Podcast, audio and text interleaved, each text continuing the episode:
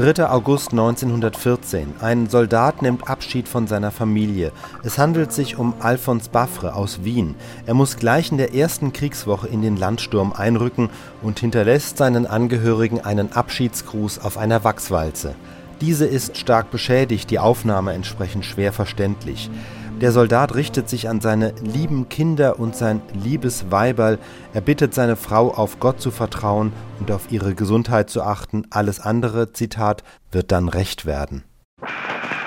Meine Kinder, nachdem heute Montag, den 3. August 1914 zum Landsturm einrücken muss, so nehme von euch meine liebe, liebe Abschied.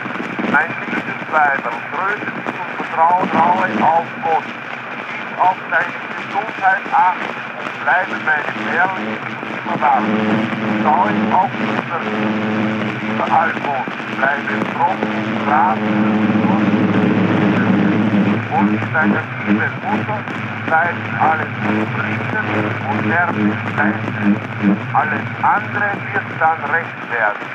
Meine lieben Kinder, Lohn lebt wohl auf Wiedersehen. Ich Geist ist immer bei euch und ich hoffe, dass ihr wieder glücklich sein werdet.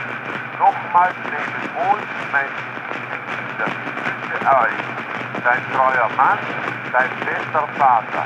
Alfons Bastre, Wien am 3. August 1914. Auf meine Mutter und Schwestern